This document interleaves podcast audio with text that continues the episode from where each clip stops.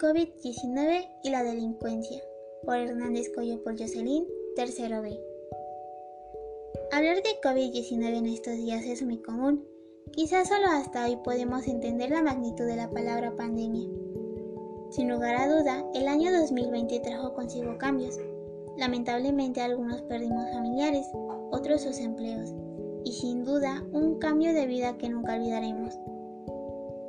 Soy una persona afectada indirectamente por las consecuencias que ha traído el COVID-19. Durante mediados de marzo del presente año, mi padre fue casi asaltado por la mañana en horas laborales. Afortunadamente, no pasó algo más grave. Sin embargo, no soy la única familia mexicana que haya pasado por esto o algo similar.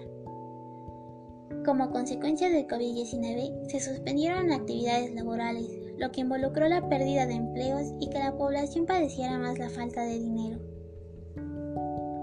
El desempleo provocó que la delincuencia aumentara, debido a que las personas buscan la forma de obtener dinero sin importarles afectar a las personas que trabajan honradamente, por lo cual se ha hecho más inseguro el país.